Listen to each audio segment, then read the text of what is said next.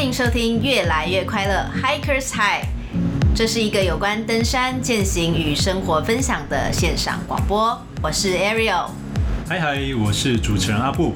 Hikers High，越来越快乐，相当适合登山经验零的新手收听。老鸟在这边也可以听到关于山难议题、靠背山友与向导检定的心得分享。我们的主题很多元、很生活化。希望能以最轻松的方式陪你度过没有办法登山的日子，让我们在山下跟大家一起越来越快乐。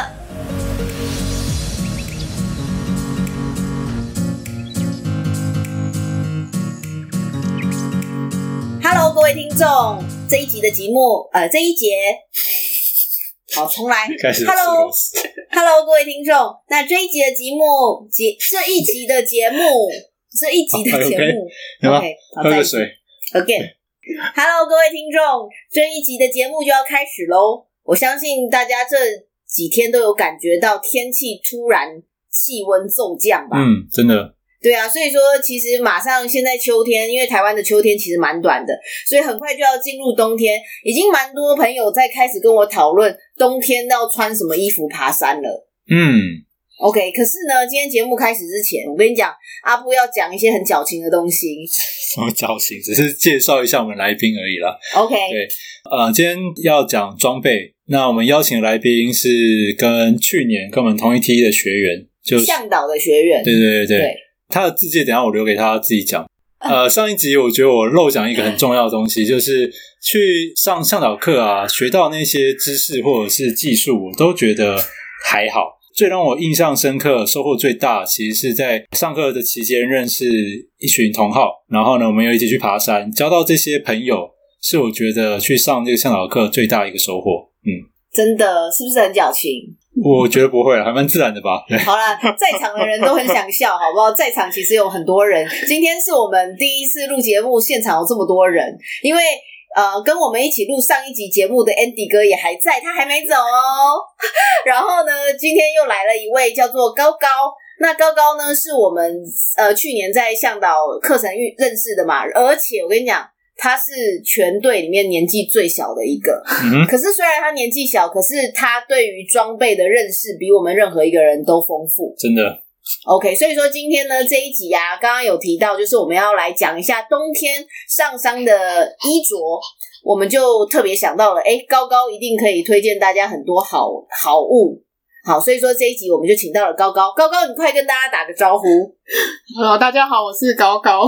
刚刚这样讲，我都觉得有点不好意思，真的是不会不会这么厉害啊。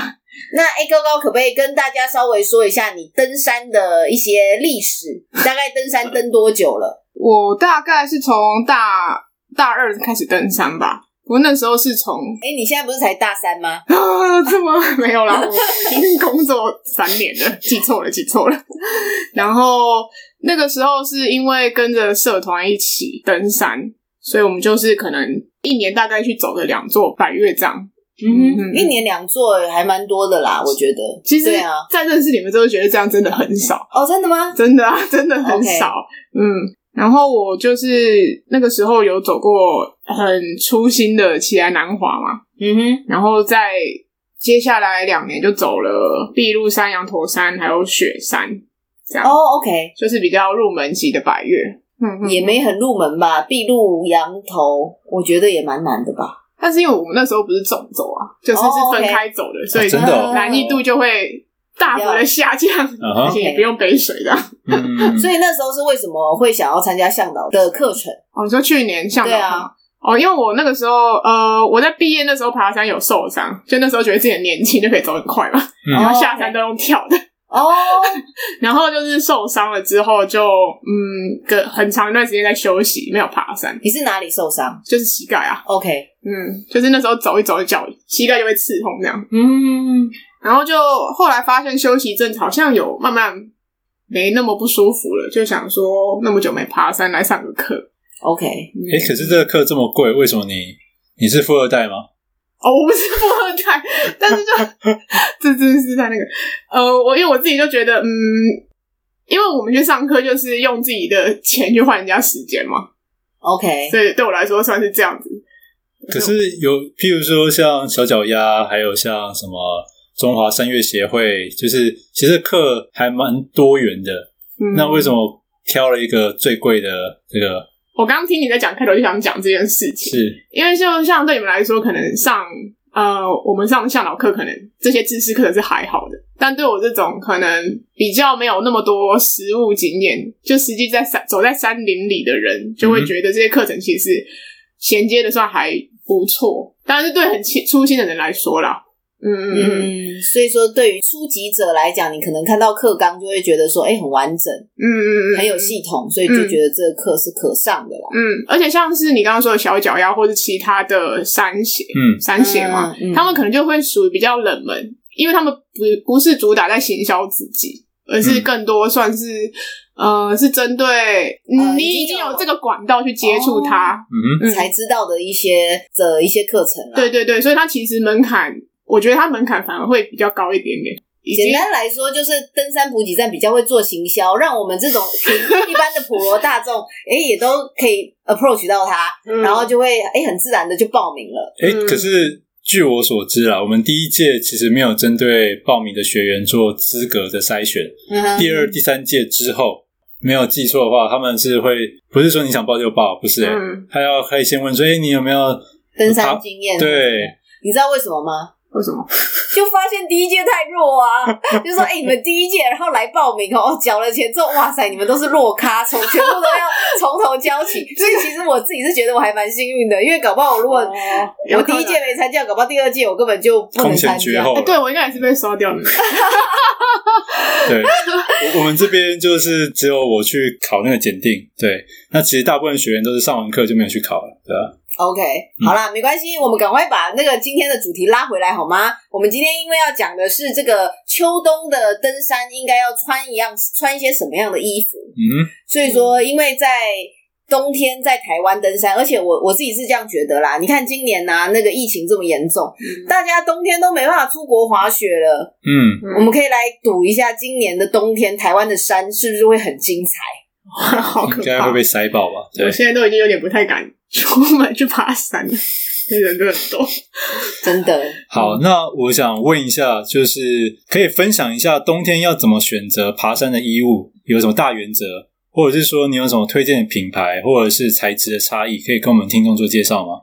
诶、欸，我想在这边先厘清一下，冬天爬山，但它并不是雪季。嗯哼，嗯哼，对，就是爬山有分山季跟雪季这件事情，嗯、哼然后。因为雪季就是像 Ariel 刚刚说的是滑雪，那就是另一个层次的事情。那我们今天就不讨论这个. 就是比较，我们就进去讨论比较冷的时候，可能大概到负四、负二那种温度。哦，那就已经蛮冷了，对啊，但没有下雪。OK，我觉得有没有下雪就是差蛮多，差很多。对啊，对啊。然后，嗯，在三季。这个时候，其实三季爬山的大原则都还是要分。你说的山是山还是山呢？一二三的山。OK，三季，所以那三季是春夏秋啊。哦，春夏秋。OK，嗯嗯嗯。所以今天在讲冬天，就是指说一般三季又更冷的时候，应该要怎么穿会比较好一点。Oh. 好啊，好啊。嗯嗯。那像是我们在爬山都会有比较基本的穿衣观念，就是什么洋葱式穿法嘛。嗯哼，你可以简单介绍一下什么是洋葱式穿法吗？嗯，好，它就是 把你整个人一一层一层包起来，嗯、要分成好几层，而不是说像我们平常可能在都市就是可能穿个三合一外套。哦，对对对，所以登山界没有在穿三合一外套的吗？对，因为你一个人你在。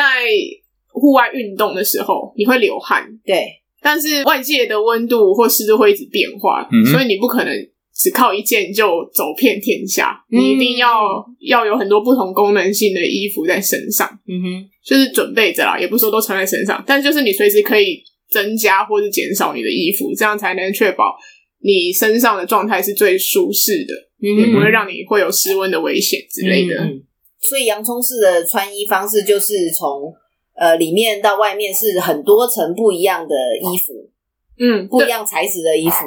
呃，应该说，刚刚我们的小来宾又叫了一下下。哦，对，我补充一下，今天除了有这个高高跟 Andy 哥以外，还有我家的狗狗，在节目上提到麻吉，其实也在我们的录音环境里面。好了，所以说等一下如果它发出噪音，就请各位听众见谅喽。那我们就不管它喽，就放任它在这里跑来跑去喽。好好，那这样子的话，回到那个刚刚说的那个洋葱式穿衣，那高高可以帮我们稍微简单说明一下里层啊、中层啊、外层啊，分别是要怎么样的？质料或者是怎么样的材质吗？嗯，就刚刚有讲到底层、中层跟外层，对，也是说三层嘛。一通称来说就是三层，嗯，然后它是以功能性来说，材质反而是其次。底层的用途就是要有排汗的效果，它就不要你的汗留在你的身体上，嗯、所以它就是要有比较吸湿排汗，就是让它比较速干的那种概念。嗯哼。然后中层就是所谓的保暖层，嗯哼，嗯，它就是不要让你的体温离开你的身体，OK，对，那随时让你的身体保持一个恒温的状态，嗯哼。然后外层就是呃所谓的风雨衣，它就是会有兼具防风或是防雨的效果，就是所谓的硬壳啦，对，，OK，大概是这样。那这样子的话，针对就是较冷的天气的衣物材质的选择啊。高高有哪一些是推荐的材质吗？然后哪一些是不推荐的材质，可以跟我们讲一下吗？我觉得要先把不推荐的讲在前面。Okay. 好啊，好啊，对，嗯、因为像我们在平常在工作嘛，如果在学生时代，我们一般来说都是穿棉质的衣服。OK，但是棉质的衣服是最不适合在运动上面的。嗯，为什么呢？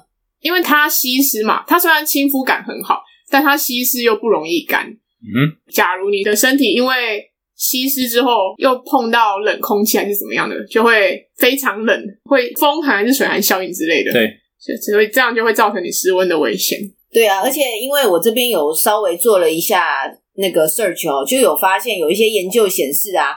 当那个棉质衣物吸湿达百分之八的时候，就会失去了保暖的效果。所以说呢，棉质衣物啊，它会把那个你不管是汗啊，或者是外界来的水呢，都留在这个材质上面。嗯，所以说它其实是非常容易让体温去丧失的。那这一些。呃，在低温环境下啊，我们最重要的其实就是体温的保存，对，就是我们的能量保存，丝毫都不得浪费。嗯，所以如果我们穿了棉质的衣服啊，然后呃，它又在湿湿的状态之下，一阵风来，它可能就带走我们很多身体的能量。嗯，那这样子的话，就很难让身体保持干燥，然后跟温暖。所以这就是棉质衣物很大的一个致命伤啊。是啊，我记得好像一些登山前辈都会说一句俗谚。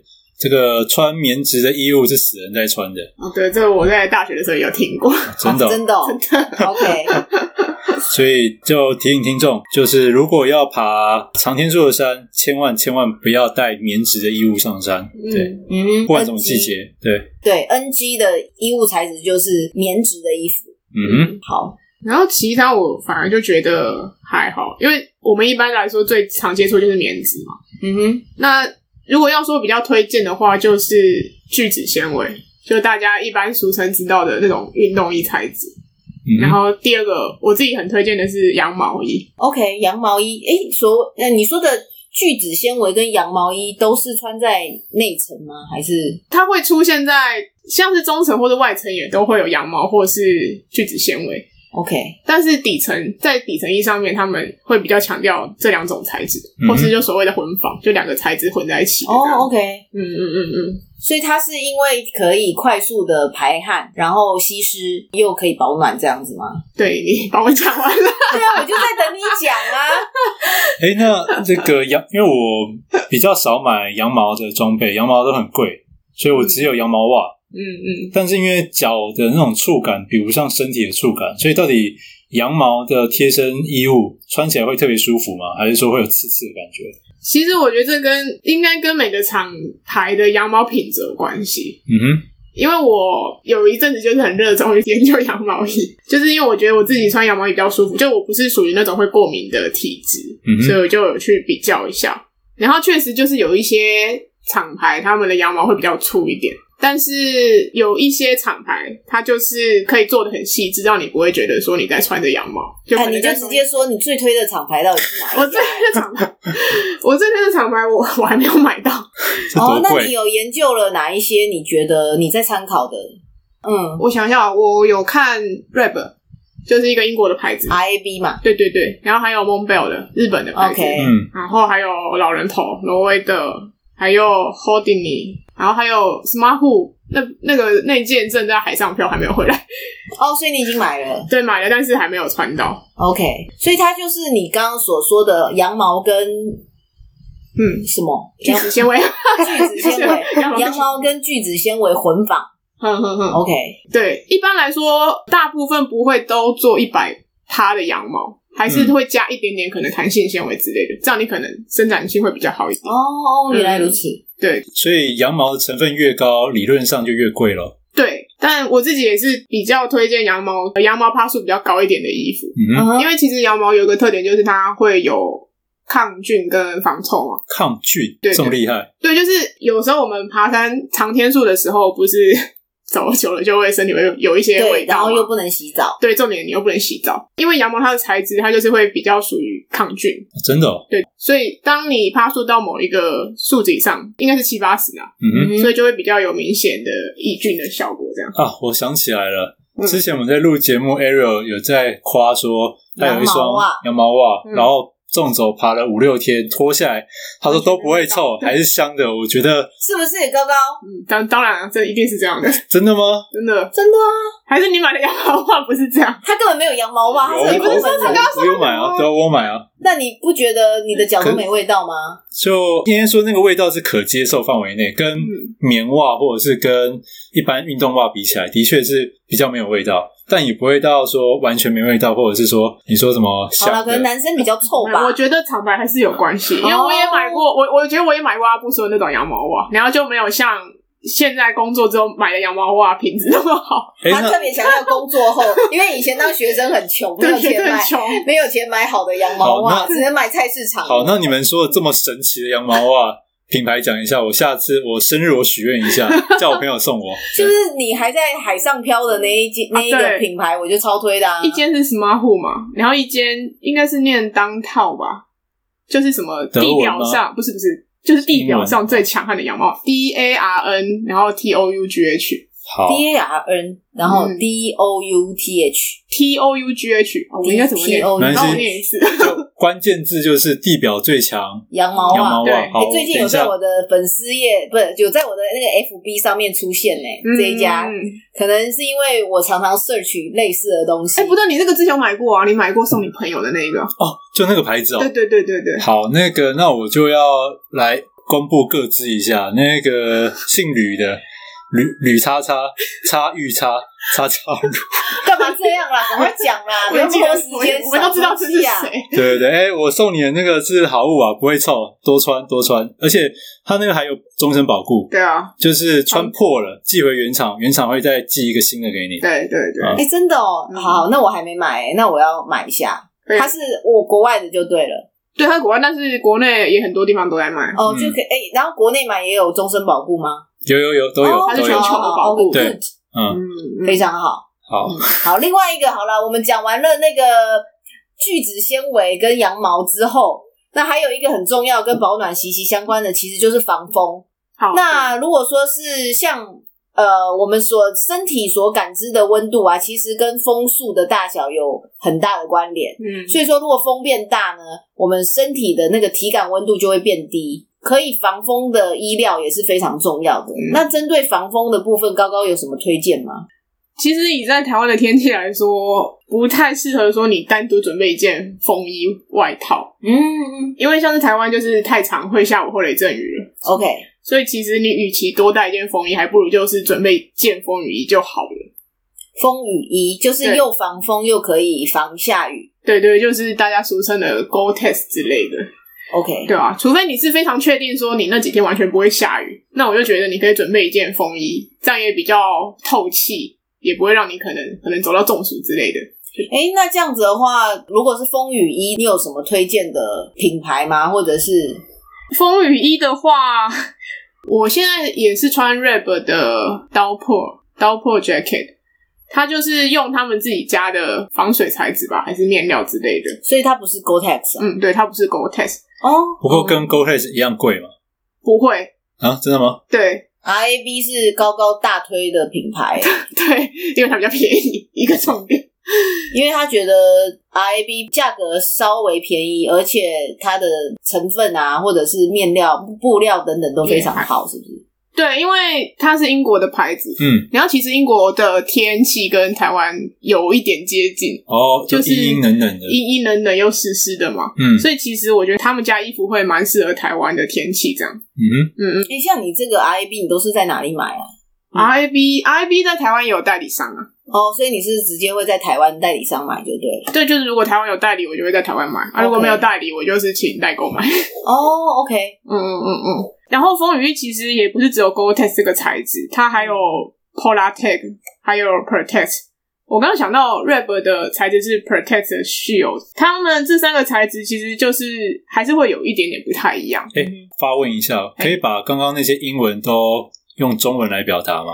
没有办法，没有办法。对啊，没关系啊，我知道这些英文单字都太难了，我们就到时候我们就把它截取出来，我们用放在那个资料夹里面，放在说明栏里面，好，因为我这样大家才看得懂。因为我英文没有那么好，对，所以这样直接听，第一次听会不知道在它其实什么材质，对，没关系。好，那我们就用文字化把它放在我们的文案里面。好。OK，所以说你刚刚说这些材质，然后对我刚刚讲了三个，嗯、那我是可以大概说这三个就是他们研发的一种技术，像是 Gore-Tex，它就是最广为所知嘛，嗯，然后它比较有名就是它很耐磨，又真的防水，但它的缺点就是它比较不透气，就是跟我其他刚刚讲的另外两个比起来，OK，嗯，然后因为我自己来说，因为我并不会去那种非常很极端恶劣的地方，所以对我来说就可能不太需要用到 Gore-Tex，哦，嗯嗯，就大概是差别在这里。所以我觉得到底要选哪一种风雨衣，还是看个人需求。所以这样三种材质来讲，Gore-Tex 也是最贵的咯。对。哦、oh，OK，所以说，如果你是没有要去那种极地之类的，其实你也不用买到那么贵的东西就是了啦。因为 Gore-Tex 我觉得应该算是最知名的吧。对对对，对啊，因为就是它比较耐用嘛。嗯，对啊，大家我觉得要买也是买耐用的为优先，没错。哎、欸，可是我有一件 Montbell 的那个 Gore-Tex 橘色大外套风衣雨衣，嗯，被我穿个一年半就被我穿坏掉了。你确定它不是库存品之类的吗？不是诶、欸、我在日本冲绳的 Montbell 店买的，Outlet 吗？呃，反反正就是买了。那买了之后呢，我后来才发现我做错一件事。什么事？我把那件剪标吗？要穿一定要剪标啊！哦，就是我把它当做是工作外套，我天天穿。我骑摩托车上下班，然后穿了大概一年之后，它下雨，我就发现，哎、欸。它怎么会在我两肩，就是我背背包的会摩擦的地方，就雨就会从那边渗进去？哦，对。然后后来我才知道啊，原来 Gore-Tex 虽然耐用，但是这针对爬山的环境，在都市里面，你天天骑摩托车，空气脏脏东西会塞在它缝里面啊，或者是我天天都是背背包，所以常常摩擦的地方，它的防雨效果就会急速的下降。所以我穿个一年半两年，基本上我那一件防雨效果就变很差了。所以说，基本上你如果撒大钱去买好装备，但是你事后还是要好好的保养它，不然的话，它一样是会一两年就拍拍体。对，就就是依据用途了。你买它都是当爬山的装备，那就爬山或去玩的时候用就好。哎、欸，真的假的？哎、欸，我我哎、欸，我之前也都没有这样哎、欸，难怪我的衣服也都坏那么快。因为我跟你讲，我有一件真的。我也不敢推荐大家，因为那一件实在是爆炸贵，就是长毛象的风雨衣，多贵？应该一两万块吧？对，两万块。哇，富二代，富二代！没有没有，我那时候真的是傻钱，因为我就是怕冷又怕水，所以说我觉得我。如果说一件我可以穿十年，我就买了。结果我就到了那个长毛柜的专，就是专柜在百货公司里面，嗯，我就买了最贵的。当下我买了最贵的，然后哎、欸，结果它的防水效果真的好到炸开，非常好。然后那个它连那个你知道真正防水，你要看它的那个拉链的地方，嗯，它连那些拉链都有做那个叫防水胶条，嗯嗯嗯嗯，所以说那个真的是。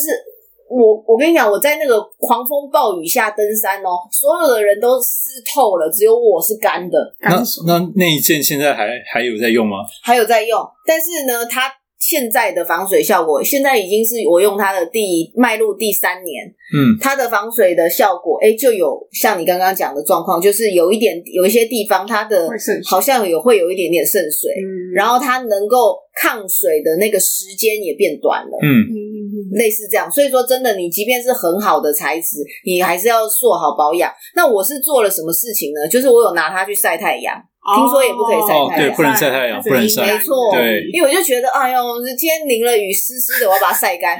结果一晒晒到一半，大家就吓坏，想说你怎么会拿 Gore-Tex 去晒太阳？嗯，对，哎，可是这一点我也觉得很奇怪。我们平常穿着它爬山，不也是晒太阳吗？但你爬山，你不会一年三百六十五天都爬，你可能只是一年只有爬个累积起来爬一个月，嗯哼，那就只有晒一个月的太阳量，那它可能还可以负荷。原来如此，那我可能穿着上下班，天天这样晒，可能也是因为被太阳给晒坏掉。哦，原来如此。然后后来我有去登山有买那种喷剂，嗯嗯，有用吗？呃，我用了哦，用这要注意，一定要在空气良好的地方使用。曾经发生过有人在浴室使用，喷完他自己昏倒中毒。哎呀，真的假的？那个是有毒的哦，那有毒，那有毒。对，在空气流通状况下使用那个喷剂，我觉得当下防水效果很棒。但可是放久了，呃，喷完后又过两三个月，它的防水效果会跌到之前比较烂的状况。但是就再喷就好了嘛，其实对不对？是没错啊。可是后来我把那罐喷完之后就没有再去买，就觉得呃效果还好了。对，OK。哎，那我想问一下，一般来讲，像我们骑摩托车在穿的那种雨衣可以吗？嗯、你是说机车雨衣吗？对对对对对。当然可以啊，我们阿布不就穿机车雨衣吗？你说爬山哦？对，我每次我都穿机车雨衣啊。然后，那你遇到最大的问题是什么？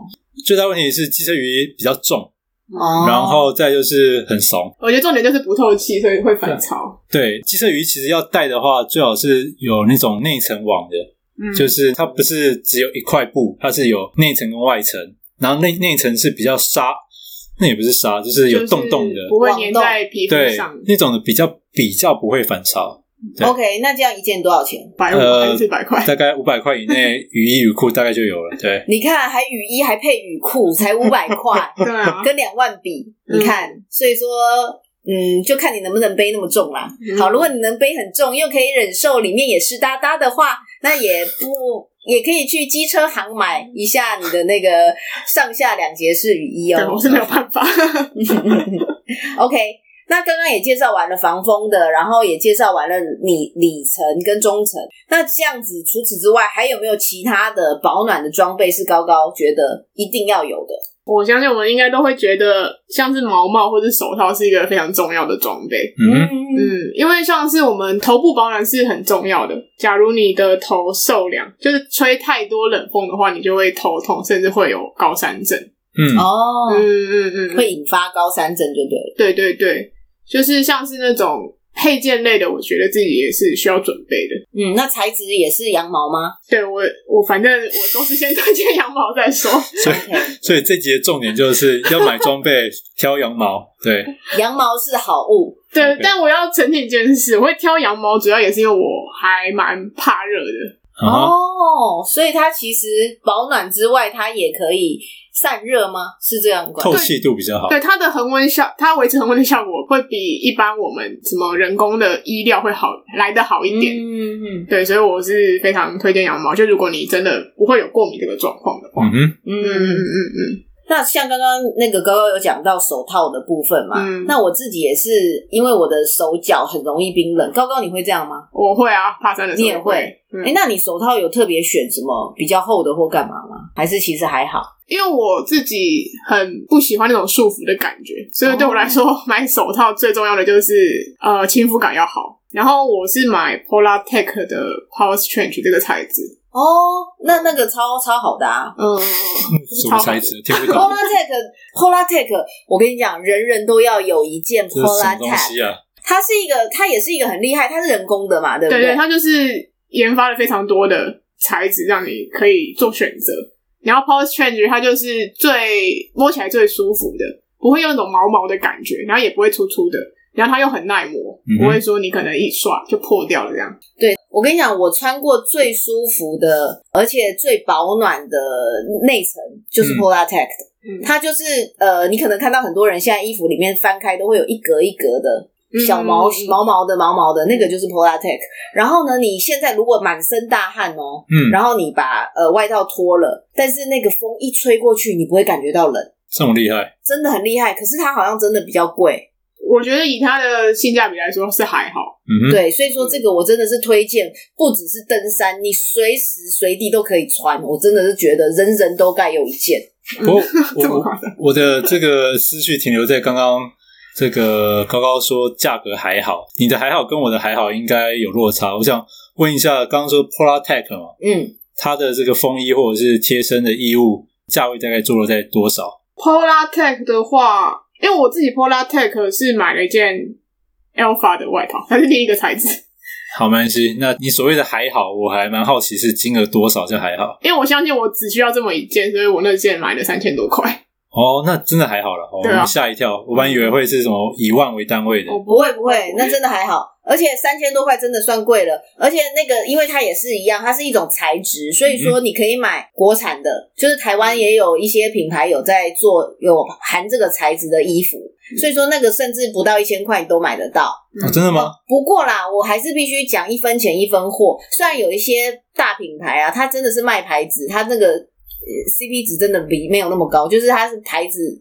占的价格占很高，可是我必须讲，如果你金额高一点的 Polartec 跟便宜的 Polartec 还是会有差。嗯哼。只不过如果你在台湾的这种地形啊，我自己是觉得国产的其实也够用。嗯。再加上像阿布，你有很怕冷吗？我比较偏怕冷，因为我比较瘦的关系。嗯。但我其实我觉得热或冷对我来讲，冷死跟热死，诶，这个问题对之后有空再回答。如果冷死跟热死，我要选择冷死。对，我也是，我比较不会那么怕冷。真的假的？我不想要冷死诶，我超怕冷的。所以我刚刚之所以会讲到这个，是因为刚刚问高高说那个呃手套是选什么材质的？因为像我自己的手套啊，我就是选超厚的，好像两三层吧，而且一定要防水。嗯，这么厚？因为我手很怕冷，因为你知道人的手跟脚冷了，就会觉得我不知道诶，很没有安全感，然后。然后那个全身都会觉得很无力，嗯，会啊，对啊，所以说我会觉得说保暖手套是一定有必要的，而且每个人需要的可能就不一样。像高高喜欢亲肤性的嘛，嗯，那那但是像我就我不在乎，我只希望它可以保暖一点，所以说我的手套是跟机车手套一样厚哦，对，嗯，但是呢，比机车手套当然不是机车手套，因为机车手套也是一样会跟那个。机车雨衣有一样的问题，所以我我的手套自己是买北脸的啦，嗯，然后它的防水手套很厚，但是真的很保暖，很保暖。对对对。那我补充一下，就是人体会经由头部所散失的热量啊，大概会占全身热量散失的百分之六十。哦，这么多。所以就建议，如果很怕冷的，一定要，应该说不管怕不怕冷，毛毛都是一个必备的保暖装备。好，那除了刚刚讲到的这一些之外，高高还有什么其他的想要补充的材质或者是衣物吗？我想分享一下，因为我自己是个非常怕热的人，嗯，就是跟 Ariel 是完全截然相反的这种。没错，对，所以我在挑选中层的时候，可能就不一定会朝羽绒这个方向。嗯，所以我想分享，我想分享一下，我们也可以选择准备一件衬衫。嗯嗯，衬衫，对，是穿在哪里啊？衬衫。就是呃，像是平常先穿一件底层在身上嘛，uh huh. 最贴身的那一件。你要当你觉得稍微有一点冷的时候，你就穿上一件快干的衬衫。嗯嗯、uh。然后你再冷，再又更冷一点的时候，就再穿一件刷毛的或是羽绒。因为我自己是觉得衬衫它就是多少有一点点防风的效果，嗯、uh，huh. 但又不至于像保暖层会把你的体温都锁住。嗯、uh. 它就是多了再多了一点点保暖的感觉，就不会让你太热。或太冷这样，嗯，OK，所以衬衫也是一个好穿搭的登山的必备之一。对，好，哎、欸，那这样刚刚因为。跟高高刚好相反嘛，因为我就是一个超怕冷的人，所以羽绒就是我超爱的一个材质。嗯，虽然我知道很多登山友并不推荐羽绒啦，但是呢，其实羽绒我我自己是真的觉得它超棒诶，因为第一个啦，羽绒它其实是一个可分解而且对环境无污染的天然材质，嗯、所以说呢，它而且它又有那个非常优异强大的保暖功能，然后更棒的是它很轻，然后它又很蓬松，所以说呢，它其实即便它很大。它还是可以被压得很小，放进你的包包。嗯哼。然后更更棒的是，我都会晚上拿它当枕头。哦，对，这很方便。对，所以说我自己是觉得它因为保暖度很高的关系，我是很爱用。但是它当然也有一个很致命的缺点，就是它不抗水。嗯嗯。所以说很容易受潮啦。所以然后你如果呃长期使用的话，它又会一直毛不断的掉出来。这当然也跟你买的牌子有关啦。所以它也会越来越不保暖，因为如果毛不断的。跑出来的话，羽绒不断跑出来的话，也是会掉毛。嗯。那我这边也稍微想要跟大家分享一下，这个羽绒我都是怎么挑。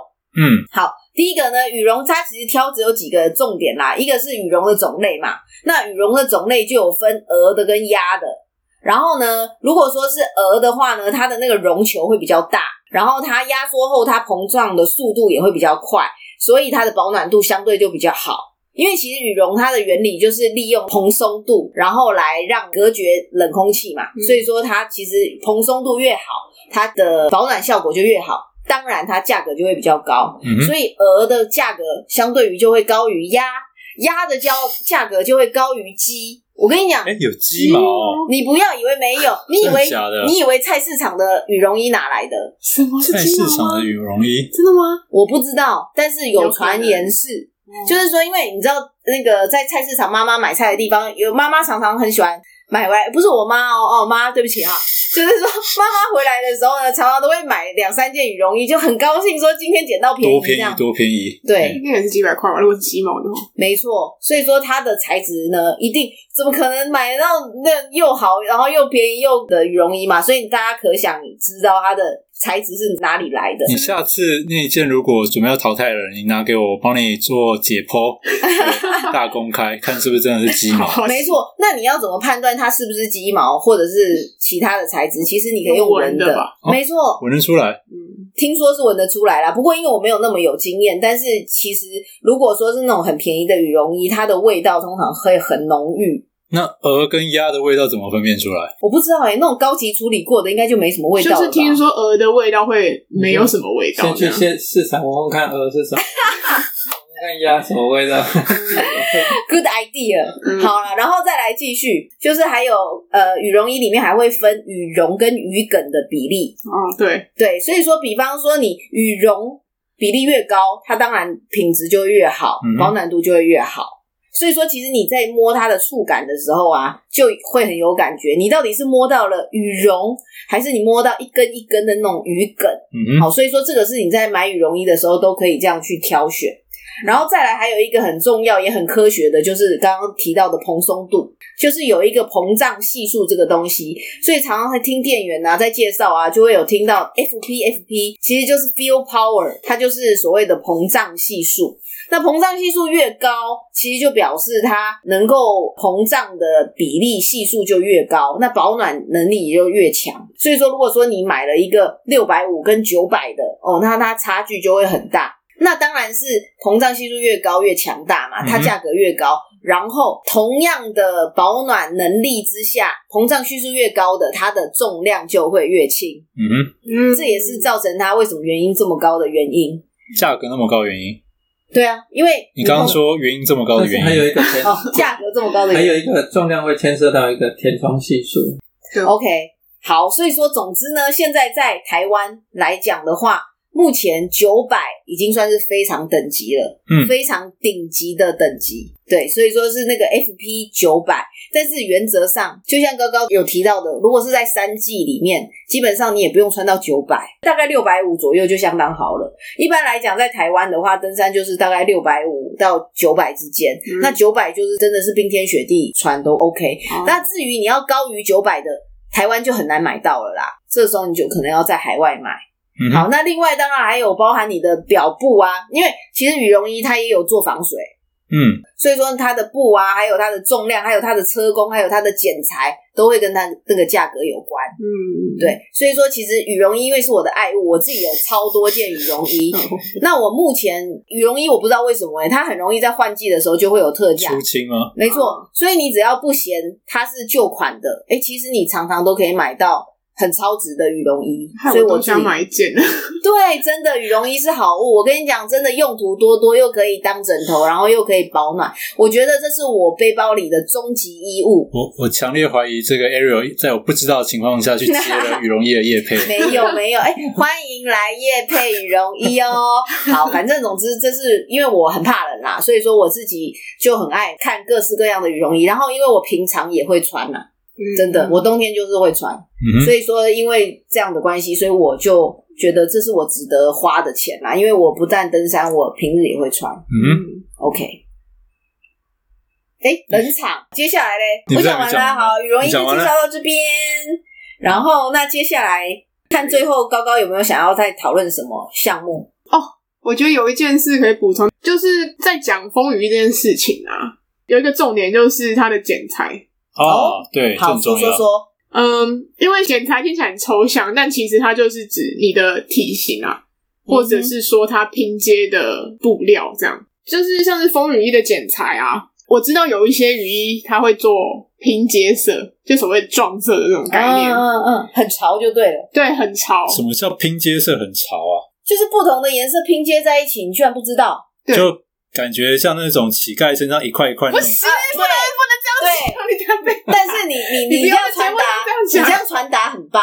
就我我觉得是这样，怎么了？这样有冒犯到谁？是不是？因为我就觉得冒犯到那些已经穿撞色的人的身上。没有没有没有，我们觉得是很潮。哎、欸，乞丐装很潮，好吗？是是，贫穷限制了我的措辞。对，但是对对，但是我并不是要推荐撞色这件事情。哦，OK，我并不是要推荐撞色。好，你继续说，撞色对剪裁有什么影响？应该说撞色就是会让你的剪裁多了一块需要拼接的地方嘛。对。然后像是这个状况，就会影响它要多贴一条防水贴条。嗯哼。然后其实以风雨衣来说的话，防水贴条能贴是越少越好。嗯嗯。能贴的地方越少越好。就是有接缝越少越好。对，所以我个人觉得在挑选风雨衣的时候，除非它的剪裁是有为了加大你的活动。空间而做了那块布，功能性的，对，嗯、不然它如果只是为了撞色而撞色的话，就不要挑，对，不要挑那种风雨衣，哦、因为那只是增加你后期渗水的风险而已。嗯对，大概是这样子。好，所以高手都是穿素色系的，就是没有，就是这是一个挑衣服的 sense 啦。嗯、那我也不怕说冒犯到那一些已经爱穿拼接的人，就是呃，你们下次买衣服的时候可以更有 sense 一点哦。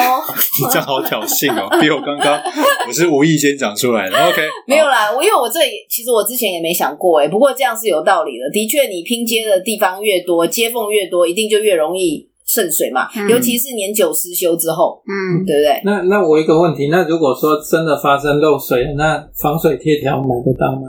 应该买得到，但我不会这个技术。我知道有店家是可以补贴防水贴哦，就像那个帐篷坏了，应该也可以贴。对啊，像说我下一个问题就是说，像有的我们那个露宿带啊之类，它不是有很多防水贴条吗？对。那如果说防水贴条有漏了，或是说有。比较脱落的，那那个买得到吗？那个应该就是去你买个门市，或者是去找有在维修的实体店铺。记得登山友有做处理，登山友，嗯，对。但你如果要问他报价，他通常很难第一时间答出来，他会说：“哦，这个这个、要送去工厂啦，工厂估啦。嗯”然后我你之前直接问我答不出来这样子。哎、欸，有哎、欸，你知道我现在立刻 Google 就已经有看到了，有一个叫做什么 TPU 热熔防水胶带。比 PU 更强，它是用来修补帐篷的。嗯哼，OK，所以说的确有啦，嗯、但是那个是修补帐篷的，修补衣服应该也可以吧？我不知道，如果热 热熔这个就有点奇怪，因为热熔的话，它贴的过程中如果加热会不会损害到它的那个原本 Gore-Tex 材质？这个这个就是要考虑这样子。对对对，但是的确有在卖这样子的贴布，应该有。所以说，如果你那个手很巧的人，可以自己买回来自己 DIY。他、嗯、在外面卖的好像也不是很贵，一卷才一百二。哦，是啊，对，那那就 OK 啊。OK，那这样子的话，我们就谢谢今天高高帮我们做的一些。冬季应该不说冬季，就是三季的登山，在稍冷的时候应该要穿着的方式，嗯，包含呃洋葱式的穿着啊，然后还有一些材质上的挑选，还有最重要的，比方说帽子啊、手套啊等等的挑选方式，然后还有我补充的羽绒衣哦。好，那今天的节目我们就做到这边，跟各位听众说声拜拜，谢谢高高，拜拜谢谢 Andy 哥，拜拜。如果喜欢我们的频道，请按下订阅、分享；不喜欢的话，也请分享给讨厌的人来互相伤害。Anyway，有任何的问题想要我们讲的主题，请留言在越来越快乐的 FB、IG、Telegram 的粉丝团。那就下次见喽，拜。